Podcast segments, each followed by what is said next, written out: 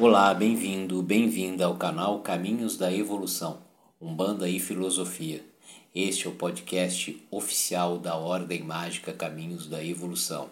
Eu me chamo André Costa, sou médium, escritor, sacerdote de Umbanda, filósofo, aconselhador filosófico e mago dirigente da Ordem Mágica Caminhos da Evolução.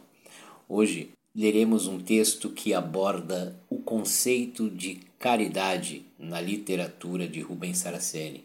É um texto que está no livro A Evolução dos Espíritos. A tradição comenta a evolução, deste autor Rubens Saraceni, publicado pela Madras Editora.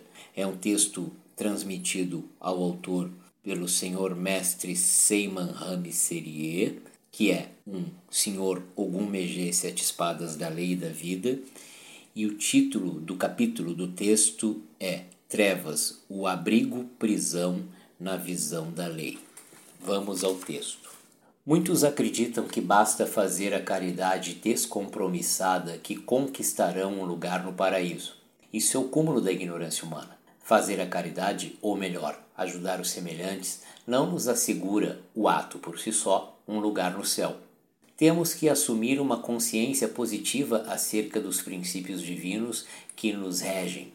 Ajudar é dever. E quem ajuda seus semelhantes menos favorecidos nada mais está fazendo que cumprir com as obrigações para com Deus e sua lei. O ato de auxiliar por auxiliar não traz o menor benefício a quem o realiza Agora, a ajuda consciente, movida pelos nobres sentimentos que nos impelem ao encontro do nosso irmão que sofre, porque não aceitamos como algo natural seu sofrimento, este sim nos garante seu lugar no céu. E se isso acontece, é porque em nosso íntimo lateja um sentimento positivo que nos move no sentido de socorrermos os que sofrem pelas mais diversas razões. Dar uma esmola a um pedinte sentado numa via pública é obrigação, não caridade. Mas sentar-se ao lado do pedinte aleijado e conversar com ele, infundir-lhe confiança e esperança em Deus, que está ajudando a reter seu espírito indômito num corpo deficiente, isso sim é um ato de caridade, porque ajudará aquele ser que sofre por ver todos andarem normalmente enquanto ele não, a compreender que não é em vão seu estado físico.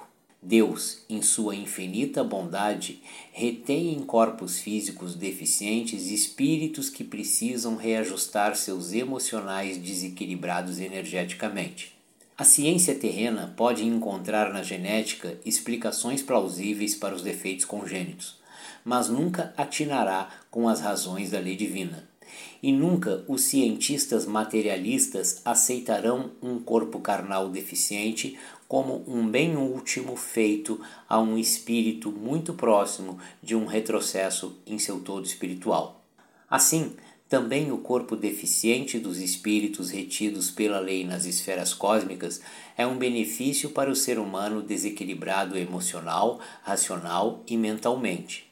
Infelizmente, muitos espiritualistas se negam a crer que espíritos humanos possam ser aprisionados em corpos plasmados, em tudo semelhantes a feras do reino animal. Mas isso tanto é possível quanto acontece mais a miúde do que imaginam, mais até do que acreditam ser isso possível. Agora, não tenham dúvidas de que nas esferas cósmicas isso acontece. É comum encontrarmos cães, serpentes, etc nos sombrios domínios da lei nas trevas. E são todos, sem exceção, espíritos humanos retidos num corpo deficiente para um ser humano. Na verdade, tais aparências plasmadas pela indução mental hipnotizadora são abrigos da lei que o auxiliarão até que venha retornar ao convívio com espíritos equilibrados. Deus, na sua infinita bondade, não recorreria a um recurso tão drástico se não fosse um bem para o próprio ser que deve ficar estacionado, ou melhor, aprisionado numa forma que ele sabe que não é a sua. Não pensem que a regra é o espírito plasmar a aparência que deseja. Isso é um privilégio dos servidores da lei nas trevas, já conscientes de suas deficiências e conscientizados de que, se falharem, serão recolhidos a corpos piores. Quem não usou as mãos com sabedoria terá garras em seu lugar, quando em espírito, e quem se excedeu no uso das garras poderá perdê-las. E aí, bem, encontramos os mais assustadores tipos de prisões-abrigo nas trevas, mais densas, e todas atendem especialmente aos seres humanos que a elas foram recolhidos. Duas interpretações podem ser retiradas desse fato. Primeira, é um castigo de Deus sobre aqueles que, como seres humanos, por serem humanos, humanamente não agiram numa análise limitada e julgamento precipitado, está certo, todos os erros são punidos pelas leis divinas. Segundo, é um recurso da lei para preservar o ser de uma regressão maior, porque ao se ver num corpo que não é seu, o espírito sofre um choque de tal magnitude que passa a desejar voltar a ter seu antigo corpo humano. Ficamos com essa interpretação, pois Deus, bondade pura, não castiga ninguém, apenas recolhe na aparência plasmada de uma serpente rastejante os espíritos que, tendo membros, foram para seus semelhantes muito mais perigosos que as mais venenosas serpentes. Por outro lado, quem já estudou em biologia os oceanos ficou sabendo que o fundo dos oceanos é habitado por espécies, aspas, abissais, aspas, que nada mais são que peixes mas são peixes com corpos resistentes às pressões do meio aquático, capazes de deformar o forte corpo humano. Esses peixes abissais não têm olhos para a luz, mas tão somente proto-olhos e vivem bem nos abismos marinhos, onde os peixes de superfície sequer conseguem chegar. Observando o oceano, é possível entender o magnetismo cósmico das esferas negativas e de como se processa o adensamento energomagnético das esferas escuras. Espíritos que, abre aspas, afundam, fecha aspas, muito, não suportam sequer a luz do dia, muito menos a exposição à luz das esferas espirituais. Deus, o perfeito em si mesmo e a perfeição por excelência e divindade, tudo considerou quando pensou os seres Além disso, só valoriza a luz quem conhece a escuridão, e só entende o bem como um fim em si quem conhece o mal em si mesmo.